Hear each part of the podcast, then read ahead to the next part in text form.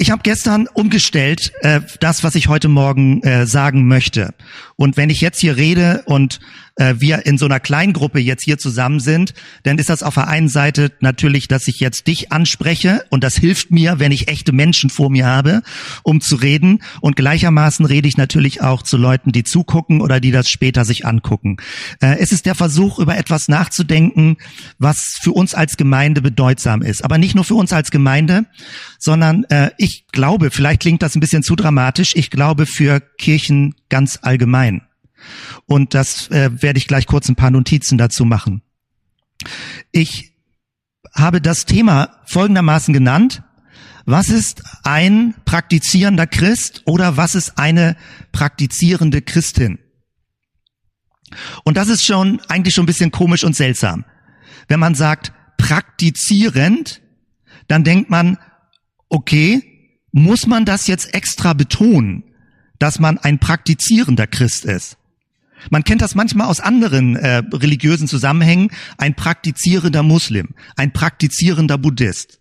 Und eigentlich denkt man doch, es müsste klar sein, ein Christ ist jemand, der will Jesus folgen, der will sich orientieren an dem, was Jesus gesagt hat. Ein Christus jemand, der zu Christus gehört.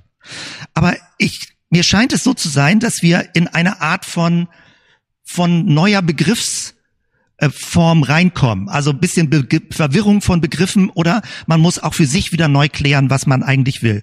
Wenn ich jetzt hier sage, also praktizierender Christ, dann ist die Frage, was zeichnet es letztendlich aus, als Christ zu leben?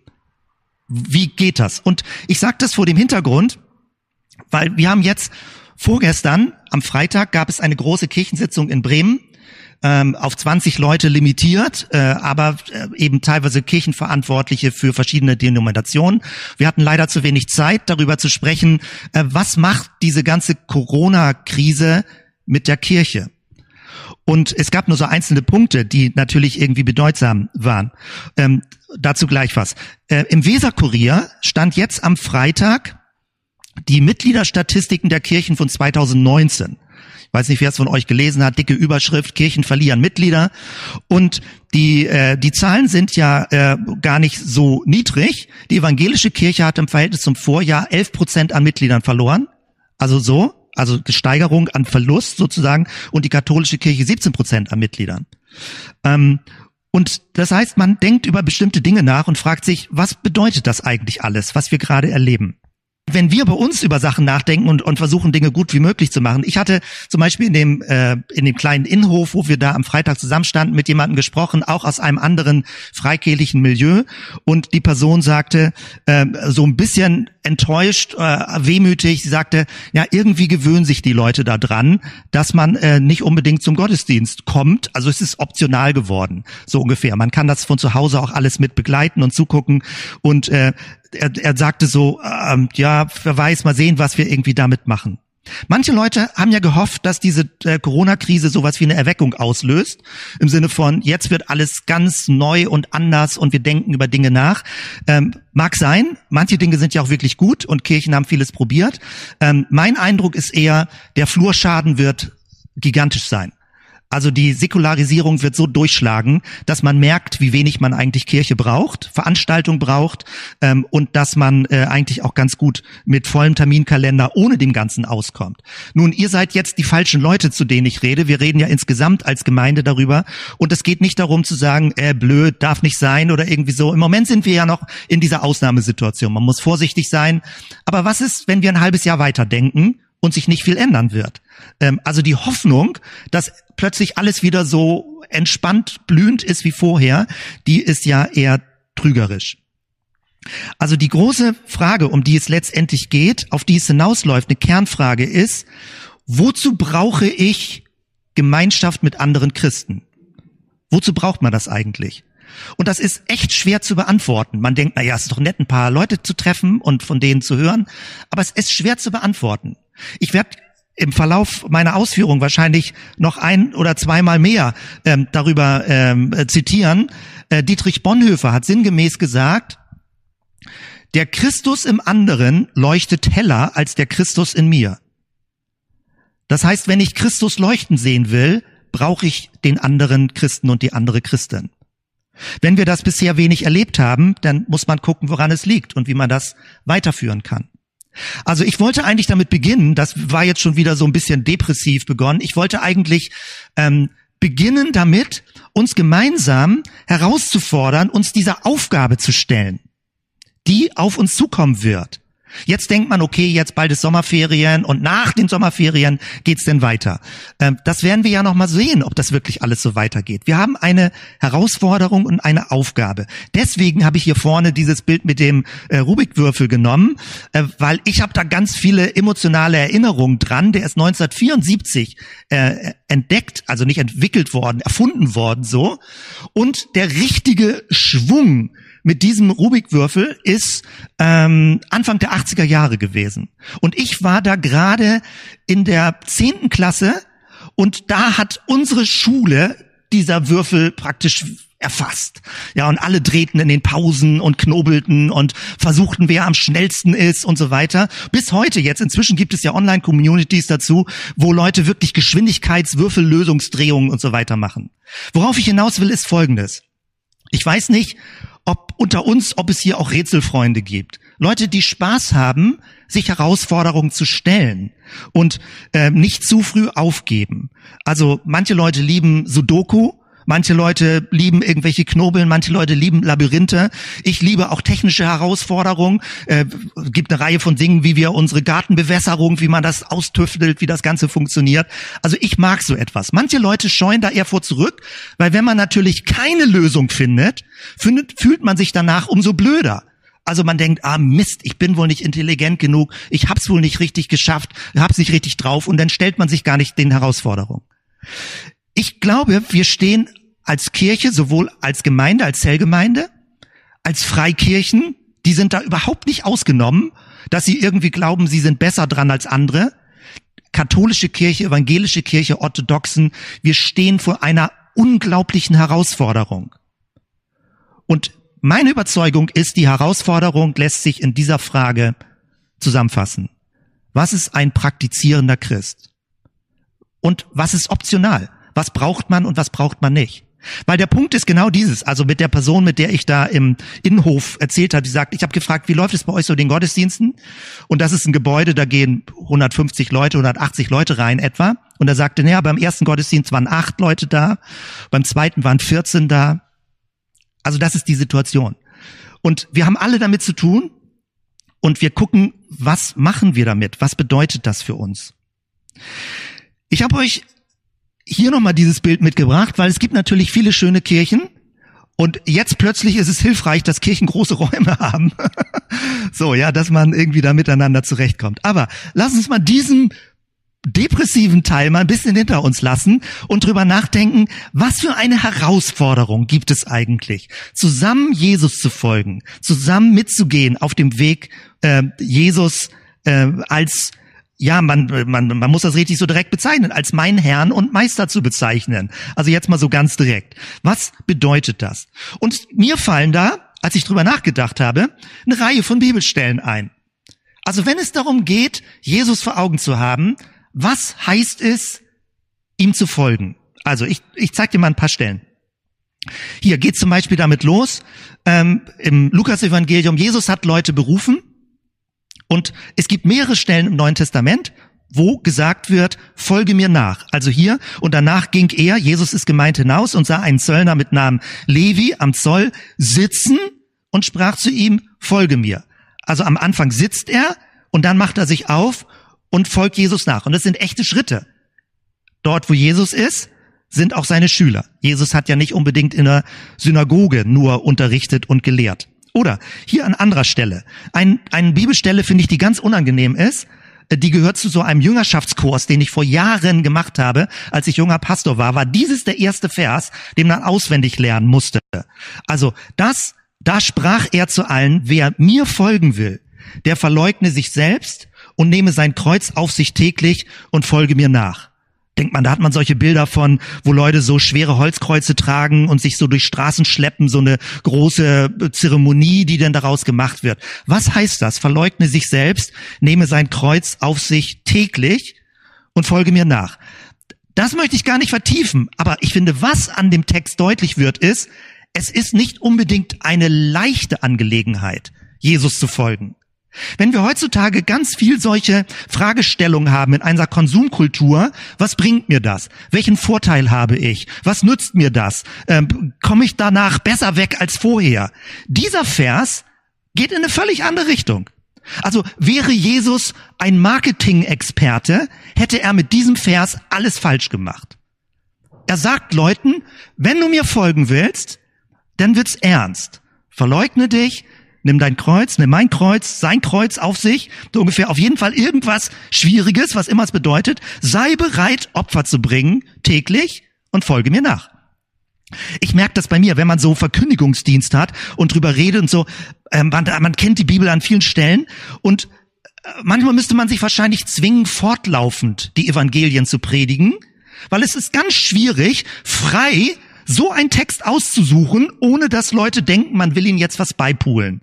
Also man will jetzt irgendwie Druck machen. So, würde man fortlaufend den Text lesen, würde man sagen, steht so drin, müssen wir jetzt auch mal behandeln, diesen Text. Aber wenn man ihn rauspickt, wirkt es so wie, oh, derjenige, der gerade redet, hat vielleicht schlechte Laune und Jesus sagt jetzt was ganz Ernstes oder so. Also ihr versteht, was ich meine. Das ist emotional ganz schwierig, so gewisse Bibelstellen zu zitieren, auszusprechen, weil man denkt, das ist nicht unbedingt eine gewinnende Art, wie Jesus da Leute angesprochen hat. Es gibt ja umgekehrt so ganz radikal Linsky-Leute, die sagen, ja, du musst das so richtig schlimm machen und schwer machen, weil dann werden wirklich nur die Leute kommen, die wollen. Nein, so simpel ist das ja nicht. Was bedeutet es, ein praktizierender Christ zu sein? Jesus sagt, wer mir folgen will, er zwingt niemanden, aber wenn du mir folgen willst, dann kündige ich dir an, es ist nicht nur ein leichter Weg. Es erfordert Einsatz. Mindestens das, glaube ich, kann man aus diesem Vers rausleden. Und dann gibt es noch schlimmeren Vers.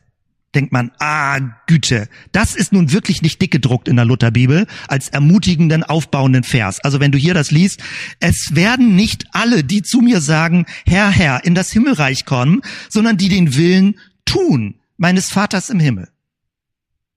Also das finde ich ist ein ganz blödes Ding. Ich habe manchmal, also ich bei manchen Versen zucke ich selber, sie zu lesen in der Bibel, weil ich denke, oh, hoffentlich trifft mich das nicht. Hoffentlich trifft mich das nicht. Viele fromme Worte, viele fromme Gebete, viel in der Bibel gelesen und Jesus sagt, ja, mein lieber Jens, was hast du aber gelebt von dem, was mir wichtig war? Du hast behauptet, ich bin dein Herr, du hast behauptet, ich bin dein Meister und jetzt ich hoffe, dass mich das nicht trifft. Aber ich glaube, dieser Vers soll einen nicht bedrohen und depressiv machen, aber die Ernsthaftigkeit deutlich machen. Und ich finde, diese Verse sind, die, die, die, keine Ahnung, die sind wie Greten auf einem Teller in einer modernen Gesellschaft, die alles bedürfnisorientiert macht. Wo jegliche Online Profile dazu da sind, es dir so leicht wie möglich zu machen. So leicht wie möglich. Shopping hier, Kontakte hier, alles so leicht wie möglich. Und dieser Vers liegt total quer, der bleibt richtig stecken im Hals. Was wäre, wenn Jesus dir und mir sagt, Leute, mal ehrlich, wolltest du wirklich mir folgen oder hast du nur so getan? Keine Ahnung, ich kann das ja nicht beantworten, das kann jeder nur für sich sagen. Und dann gibt es aber auch so schön positive Verse. Und ich mag das Johannesevangelium und dieses Bild der Frucht. Da gehe ich jetzt auch nicht weiter drauf ein. Aber ich habe das vor Augen. Ich habe unseren Kirschbaum vor Augen, der gerade voll mit Kirschen hängt. So viel kannst du gar nicht pflücken. Also an Kirschen. Und es ist irgendeine Art von Fülle. Gott möchte, dass unser Leben eine Fülle erlebt. Frucht erlebt, Segenskraft erlebt, dass andere auch davon profitieren. Frucht ist ja immer etwas, was man auch abgeben kann für andere. Darum, darin wird mein Vater verherrlicht, dass ihr viel Frucht bringt und werdet meine Jünger. Also Jesus hat ja was Positives vor Augen. Jesus will ja nicht Menschen ärgern, stressen, belästigen. Er hat sie gesegnet, er hat ihnen Dinge zugesprochen. Aber Jesus hat es nicht so gemacht, dass es einfach so eine simple Nummer wird. Er hat auch Menschen sehr herausgefordert. Und das frage ich mich, wie weit, wie es gelingt, eine herausfordernde Art, gemeinsam Jesus zu folgen, zu leben, ohne dass es permanent so ein komisches emotionales Gefühl auslöst. Das finde ich ist die schwierige Rätselaufgabe. Das gehört zu dieser schwierigen Aufgabe. Wie können wir praktizierendes Christsein leben, ohne dass es druckt wird, rechthaberisch wird, überprüfend wird, kontrollierend wird. Wie kann man das leben als Gemeinschaft? Wenn Kirchen, aus meiner Sicht ist es so, wenn Kirchen darauf keine Antwort finden, werden nicht mehr Leute zurückkommen. Sie werden gar nicht zurückkommen in die Kirche, weil Kirche nicht ein Ort ist, wo man hingeht, wenn es nicht gelebt wird. Und ich glaube, es kommt ganz viel an die Oberfläche. Corona ist sowas wie ein Brandbeschleuniger für all das, was jetzt an die Oberfläche kommt, was marode war, was porös war. Natürlich gibt es im Moment noch eine hohe Belastungssituation und das äh, nicht, dass das falsch verstanden wird. Viel umzustrukturieren, viel zu, äh, zu testen, zu überprüfen. Ganz viel ist schwierig im Leben. Man muss ganz viel checken, Arbeitsstelle, Kindern, Kindergarten, Schule, ganz viel. Alles völlig klar. Meine Frage ist nur, was ist, wenn es so bleibt? Heißt das, wir sind dann nicht mehr entschlossene Christen für das, was wir tun wollen, weil es die Umstände so schwierig geworden sind? Also Jesus macht ja weiter im Johannesevangelium. Nicht ihr habt mich erwählt, eines meiner absoluten Lieblingsverse, sondern ich habe euch erwählt und bestimmt, dass ihr hingeht und Frucht bringt und eure Frucht bleibt. Also etwas langfristiges, nachhaltiges, beständiges. Und das, was im Moment gerade passiert ist, dass man wie in einen Luftballon reinsticht und das, was so kirchliches Programm ist, plötzlich pluff macht. Und man ist immer noch so ein bisschen erschrocken, was passiert. Aber es zeichnet unseren aktuellen gesellschaftlichen Zustand aus, wie optional Religion und religiöse Veranstaltungen sind. Natürlich gibt es sofort, wenn man sowas sagt, gibt es sofort Leute, die sagen, ja, aber so schlimm ist es doch nicht und man muss doch Hoffnung haben und es geht voran. Das glaube ich. Ich glaube aber, es wird einen Schub geben, wie ein Flurschaden und nur das bleibt lebendig, was wirklich lebendig ist. Alles, was an toter Religion ist, wird wie bei einem Flächenbrand weggebrannt. Das, was lebendig ist, bleibt. Und das ist ja, sind ja diese hoffnungsvollen Geschichten in der Bibel, dass teilweise aus einem Baumstumpf es wieder neu sprießt. Du hast das Gefühl, hier ist was abgebrannt oder hier ist was umgebrochen und es sprießt wieder neu. Aber nur wenn die Wurzel lebendig ist. Und die Frage, um die es geht, ist, haben wir eine lebendige geistliche Wurzel in uns und in unserer Gemeinschaft, in unserer Gemeinde? Sprießt sie wieder oder ist es jetzt so etwas wie, Vieles ist weggebrochen. Wo wird es wieder sprießen? Wird es durch dich sprießen? Wirst du derjenige sein, der Dinge anfängt zu vitalisieren? Wirst du anderen Leuten helfen, dass es wieder anfängt zu sprießen?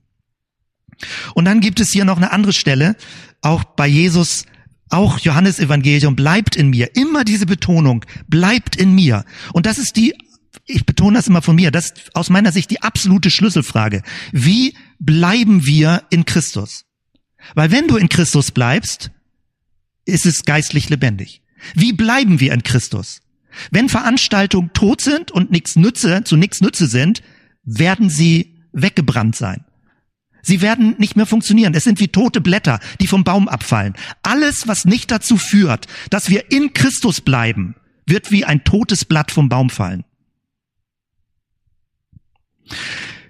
Ich habe das bei mir hier live zu Hause im Garten also hier ein Weinstock am Weinstock bleiben, so auch ihr nicht. Wenn ihr nicht an mir bleibt, dann bleibt es nicht lebendig. Ich habe direkt an unserer äh, Schuppenwand diesen Weinstock und ich habe euch das auch so ein bisschen als ähm, Bild mal so mitgebracht, damit ihr seht, wo im Moment schon die Trauben wachsen.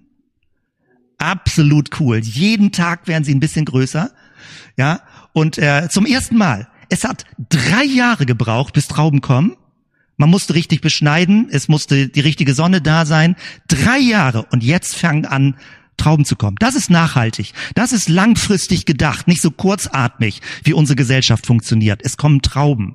Und wenn sie fertig sind und man das wieder verteilen darf, wir dürfen im Moment ja noch nicht so zusammen essen und verteilen, dann äh, äh ist es auch möglich, dass mal Dinge mitgebracht werden. Also man denkt, wir leben heutzutage in einer Zeit, das ist so schwierig, man kann so gar nicht richtig entschlossen, dynamisch, expansiv denken als Christ. Man kann gar nicht, äh, sage ich mal, innerhalb der Krise positiv als Christ leben. Oder man, man lebt nur so als Überlebenskampf oder rettet sich so durch oder lässt alles weg, was einen total anstrengt. Ich möchte mit euch einen ganz kleinen Rückflug machen in die neutestamentliche Zeit, weil es gibt Bilder, wenn du im Internet guckst, wie wird Jesus dargestellt? Dann hat man das Gefühl, damals muss ja echt alles leichter gewesen sein. Das muss ja sowas von schön gewesen sein. Jesus bei der Taufe, grüne Wiesen, Bäume, klar Wasser, ja, die Leute schön gekämmt mit Dauerwelle, so, ja, ganz wunderbar. Das muss damals leicht gewesen sein, ein Jesus-Schüler zu sein. Da hast du wahrscheinlich noch so eine Medaille gekriegt. Oh, du bist ein Jesus-Schüler. Wunderbar. Ja, Leute gucken zu, ganz andächtig, so von der Seite, machen wahrscheinlich Fotos davon. Was für ein toller Moment, wie die Taube kommt und so weiter. Der Jordan war eine Drecksauche, Jauchegrube so ungefähr. Du hast dich im Dreckwasser untertauchen lassen. Es war völlig anders als dieses Bild, ja. Leute hatten zerlumpte Klamotten, Armut sind gekommen. Jesus ist gar nicht erkannt worden am Anfang, weil er so normal aussah, vielleicht auch gar nicht so stylisch natürlich, wie das hier jetzt war. Also das war nie und nimmer die Situation. Oder hier. Jesus, der gute Hirte, ein bisschen melancholischen Blick, der auf die Schafe achtet. Hast du schon irgendwo mal, mal ein Buch gelesen darüber oder gehört einen Film, wie hart die Arbeit eines Schäfers ist? Die Schafe zusammenhalten, die Hunde, die Schafe, die jeden Tag die Schafe pflegen, die Hufe auskratzen, scheren und jedes Schaf hat seine Persönlichkeit und jedes Schaf muss darauf geachtet werden, wie es funktioniert. Es war nicht leicht. Auch das Leben eines Hirten ist nicht leicht. Oder hier, Bergpredigt. Guck dir das an. Erhobener Zeigefinger. Jesus macht dir was. So verschreckte Leute im Hintergrund und gucken so ganz. Die meisten Leute, wir lesen in der Bibel, wie viele Leute zugehört haben. Aber unterm Strich haben alle Leute Jesus verlassen. Es gibt sogar Stellen in der Bibel, wo man sagte, keiner hat dir richtig zugehört. Keiner hat richtig auf das gehört, was du gesagt hast. Dieses Bild trügt. Wie würde ein Christsein aussehen, wenn keiner mitmacht und du die einzige Person wirst, wärst, die Jesus folgt, würdest du es dann tun? Nicht andere, denen man hinterherlaufen kann. Wenn du die einzige oder sogar die erste Person wärst. Jesus sagt, du folge mir nach. Und du guckst dich um und denkst, und wo ist die große Menge, Jesus? Und Jesus sagt, komm, folge mir nach. Würdest du ihm folgen? So begann es damals. Jesus hat einzelne Leute gefragt, folge mir nach. Eine kleine Gruppe. Zwölf Leute nur. Etwa so wie hier heute Morgen. Zwölf Leute waren genug. Und Jesus hat diese Leute wirklich reingeführt in das Denken und in die Praxis seines neuen Friedensreiches. Es gibt also kein romantisches Bild. Dieses romantische Bild ist so irreführend. Im Neuen Testament gab es das nicht. Ich muss das schnell machen und schnell überfliegen. Wenn du, stell dir vor, du würdest unter einer Besatzungsmacht Rom leben wo ständig Soldaten rumlaufen. Und die Soldaten können dich jederzeit verhaften, wenn du sie komisch angeguckt hast. Weil du bist ein unterdrücktes Volk. Wenn du dich dagegen wehren willst, musst du Messergewalt wie die Zeloten anwenden. Du kannst jederzeit ins Gefängnis kommen dafür, dass du zu laut wirst mit deinem Glauben. Damals in Rom gab es Mietshäuser, die übereinander waren, vier, fünfstöckige Häuser. Und der Rauch zog von unten nach oben von den Kaminen. Oben wohnten die armen Leute. Sie hatten kein fließend Wasser, keine Kloake, wo irgendwas weggespült wurde. Sie waren oben. Und immer wenn ein Brand durch Rom ging, und das war häufig der Fall, gingen die Flammen nach oben. Unten die Leute konnten sich retten. Da waren die besser gestellten Wohnungen. Aber die armen Leute wohnten oben. Und die mussten irgendwie sehen, wie sie zurechtkamen. Es gibt so viel zu erzählen. Wenn du wirklich die Antike dir anguckst, wie schwer die Verhältnisse waren, da möchtest du nicht mit tauschen. Und die Leute waren Christen und Christen. Und sie haben Jesus geliebt und sie sind ihm gefolgt. Es gibt einen ganz tollen Film, äh, wer irgendwie einen Zugang hat zu Netflix, Paulus, eine neue Paulus-Verfilmung, wo diese absolut schwierigen Umstände beschrieben werden. Krankheit ständig, Leute mussten betteln, weil sie arm waren. Es gab keine Sozialversicherung. Deswegen hat Gemeinde sich ja geholfen gegenseitig, weil es gab keinen Staat, der Menschen geschützt hat. Der Staat war eher eine Bedrohung. Und so sind Leute Christen gewesen. Ich denke, man kann nicht davon reden, dass es heute schwieriger wäre als früher. Stichwort Sonntag. Mir war das, bevor ich anfing, Theologie zu studieren, nicht klar, dass es in den ersten drei Jahrhunderten keinen Sonntag gab. Die Leute haben sieben Tage die Woche gearbeitet. Im Judentum gab es eine, eine Erlaubnis, den Sabbat zu feiern. Der Sabbat war aber nicht ein Chilltag, sondern es war ein Tag Gottes. Der Sabbat war dafür da, damit die Juden ihre Religion leben durften. Das hat die Besatzungsmacht ihnen erlaubt. Aber die Heiden in anderen Gebieten hatten keinen siebten Tag. Die Christen hatten am Anfang keinen siebten Tag. Der Sonntag wurde erst im vierten Jahrhundert unter Kaiser Konstantin eingeführt. Und dort, wo kein Sabbat gefeiert wurde, wurde sieben Tage gearbeitet. Jeden Tag. Und nicht ein Acht-Stunden-Tag, das waren 14 bis 16 Stunden, die gearbeitet wurden. Kinder mussten mitarbeiten. Und du kannst das jetzt dir überlegen, was das bedeutet. Wie sollen sich Christen in so einer Gesellschaft versammeln? Wie soll das gehen? Heutzutage haben wir das Problem mit ganz viel Mobilität. Leute müssen geschäftlich verreisen, Leute sind im Urlaub, Leute haben andere Termine. Der Sonntag wird von allen Seiten angefressen und wir merken nicht mehr, was für ein Privileg das ist, den Sonntag zur Ehre Gottes zu leben. Manchmal ist der Sonntag sowas wie ein Restetag. Das, was man so die ganze Woche nicht geschafft hat, macht man den Sonntags noch. Ich glaube, das wird weiter wegbrechen. Die ganze, also je säkularer die Gesellschaft ist, werden die Forderungen kommen, dass alle Geschäfte offen sind, dass Sonntag alles geht. Der Sonntag Kirchen werden minimal sein und als Spielverderber wirken, wenn sie sagen, der Sonntag soll noch gehalten und geheiligt werden. Und es ist ja jetzt schon so, dass äh, Kirchen als Spielverderber auftreten. Was wäre, wenn sieben Tage die Woche Schichtdienst rund um die Uhr, Kinder, Familie, immer was zu tun. Dicken Terminkalender, irgendwo eine Leitungsaufgabe, Verantwortung im Beruf, nonstop Arbeit. Wie versammeln sich dann Christen? In der frühen christlichen Gemeinde war es so, dass Leute sich frühmorgens versammelt haben. Jeden Tag. Das wurde dann im Laufe der Zeit weniger, dass es denn nur noch sonntags frühmorgens war. Aber am Anfang waren Leute frühmorgens zusammen. Und äh, ich finde das nicht tolle, früh morgens aufzustehen. Und ich sage jetzt nicht, du sollst morgens gefälligst früh aufstehen. Ich bin morgens häufig noch nicht so richtig wach. Als ich noch jugendlicher Teenie war, da bin ich morgens überhaupt nicht richtig an Deck gekommen. Abends waren meine guten Zeiten. Aber früh morgens, jetzt, wenn man älter wird, jetzt wacht man ein bisschen früher morgens auf. Ich weiß noch, wie ich von Korea früher gehört habe, dachte immer, oh Leute, wie macht ihr das? Ihr steht so früh zum Beten auf. Was soll das?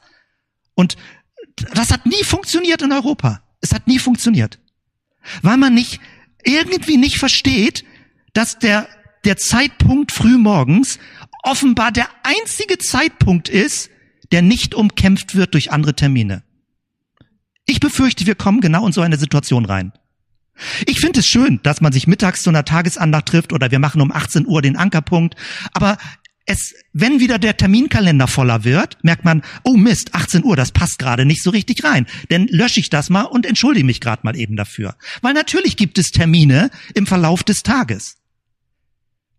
Der einzige, einzige Möglichkeit, frühmorgens, ist die Möglichkeit, stabil eine Zeit zu verbringen, miteinander, alleine, wo noch nicht andere Termine kommen, wo es kein Telefon gibt, wo man noch nicht die Mails lesen muss, ich sage nicht, dass es so sein muss. Ich sage nur angenommen. Wir kommen in eine Situation rein und das siehst du überall. Wenn du irgendwo in einer Zellgruppe siehst, wie umkämpft, weißt du, wie umkämpft der Termin ist. Abende gehen vielleicht manchmal schon, manche Leute sagen, ah, so viel, zwei Stunden an einem Abend, dann ist ja ein ganzer Abend weg in der Woche und so weiter. Wie schwierig das ist. Und längst nicht alle sehen den Sinn und die Notwendigkeit, sich in einer Zellgruppe zu treffen. Was ist ein praktizierender Christ? Wenn du nicht sagst, okay, Sonntag Gottesdienst ist optional. So, ich spreche auch zu die Kamera. Ich meine jetzt nicht die Leuten alle, die in der Kamera. Es gibt Gründe, bis heute, weshalb Leute nicht da sein können. Aber du oder ich oder wie auch immer. Angenommen, der Sonntagsgottesdienst. Optional, schön wenn, aber muss nicht zwingend sein. Angenommen, die Zellgruppe. Optional. Schön wenn, aber muss nicht sein. Naja, man muss ja nicht jede Woche. Man kann doch alle zwei oder drei Wochen mal. Und wir wissen das ja, dass Dinge ausfallen. Weil es schwierig ist. Online, Zoom und so weiter. Und die Frage wird aber so ernst dein Leben, ich kann das ja nicht überprüfen. Ich habe zu wenig O-Töne von einzelnen Leuten. Ich kann das bei mir nur überprüfen. Wie kriege ich das hin, in dieser umkämpften Zeit innerlich, geistlich, stabil und verbindlich mit Menschen Jesus zu folgen? Diese Frage, glaube ich, müssen wir und jeder Einzelne für sich beantworten. Vorausgesetzt, du willst Christ sein. Praktizierender Christ und nicht irgendwie so gefühlter Christ. Wenn du das willst, was heißt es? Du möchtest von Jesus lernen, dass er sein, dein Meister ist. Du möchtest mit anderen auf dem Weg sein. Du möchtest gemeinsam Jesus folgen. Was heißt das für dein tägliches, alltägliches Leben? Früher gab es die sogenannte stille Zeit, dass man morgens dann äh, für sich still ein bisschen gelesen und gebetet hat. Aber das ist auch ganz viel weggebrochen, weil das schwierig ist, das stabil alleine hinzukriegen. Ich merke das bei mir. Ich brauche Leute, mit denen ich mich verbünden kann die auf mich warten, wo ich weiß, ich werde vermisst, wenn ich nicht komme. Und wenn ich früh morgens, wir machen das ja auch früh morgens, Ankergruppen so ungefähr, ähm, in, in, Oslepshausen im Büro, ich weiß, die anderen werden mich vermissen. Und deswegen steige ich, äh, stehe ich morgens auf und fahre dahin mit dem Rad als Beispiel. Nicht, weil ich ein toller geistlicher Held bin, sondern weil ich weiß, ehrlich mir gegenüber, ich kriege es anders nicht hin. Meine Vermutung ist, dass wir es damit zu tun haben. Hier mal das Amphitheater, wo die ganzen Leute hingerichtet wurden zum Schauspiel, womit wir es zu tun haben. Also die damalige Zeit war ganz bestimmt nicht anders. Roberto Botrell, wenn wir aus Brasilien hören, wie dort die Kirchengemeinde wächst bei ihnen, ähm, dann gibt es häufig Deutsche in seinen Seminaren am Rückgefragt, ja Roberto, bei euch ist das, glaube ich, aber auch leichter als hier bei uns in Europa. Und dann fing er an aufzuzählen, wie Leute äh, tagsüber arbeiten, wie sie abends noch zusätzlich arbeiten, um dann noch nachts studieren zu können und einen zweiten Abschluss, Bildungsabschluss zu machen und trotzdem noch verbindlich mit anderen Christen zusammen in einer Zellgruppe sind. Und plötzlich fällt Leuten die Kinnlade runter und sagen, ah, ganz so habe ich das nicht gemeint. Vielleicht ist ja bei euch in Brasilien doch nicht Samba tanzen nur da äh, jeden Tag. Es ist überall eine umkämpfte Zeit. Es ist überall eine umkämpfte Zeit wo wir Werte drauflegen, was unsere Grundlagen sind, was uns wichtig ist zu tun. Ich die Zeit, die ich geplant habe, äh, ist vorbei und ich werde stoppen. Ich möchte dir diese Titel hier nochmal zeigen und das zusammenfassen. Wenn du den Podcast online gehört hast, habe ich Dinge aus einer anderen Perspektive beschrieben. Ähm, ich glaube, wir stehen vor der Herausforderung, wenn wir diese große Rätselaufgabe haben, eine Jesus-Nachfolge inmitten einer postchristlichen Gesellschaft, die ganz viel andere Möglichkeiten und Angebote bietet. Wie kriegen wir das hin? Und das Zweite, eine Jesus-Nachfolge trotz religiöser Fehlprägung. Weil es gibt natürlich genauso den Effekt, kaum dass man ein bisschen drängender wird in die Richtung, dass man sagt, Leute, wir müssen uns geistlich verbinden und gemeinsam verbindlich auf dem Weg sein. Kaum dass man das so sagt, muss man schon auf den Tonfall aufpassen, weil sofort gibt es ich selbst, andere, wie auch immer, ich bin ja auch ein freiheitsliebender Mensch, zuckt mal zurück und denkst, uh, jetzt wird's aber ein bisschen zwanghaft. Jetzt wird's aber drängelig. Ich hoffe, es wird irgendwann klar. Wir können nicht einzeln durchhalten als Einzelperson.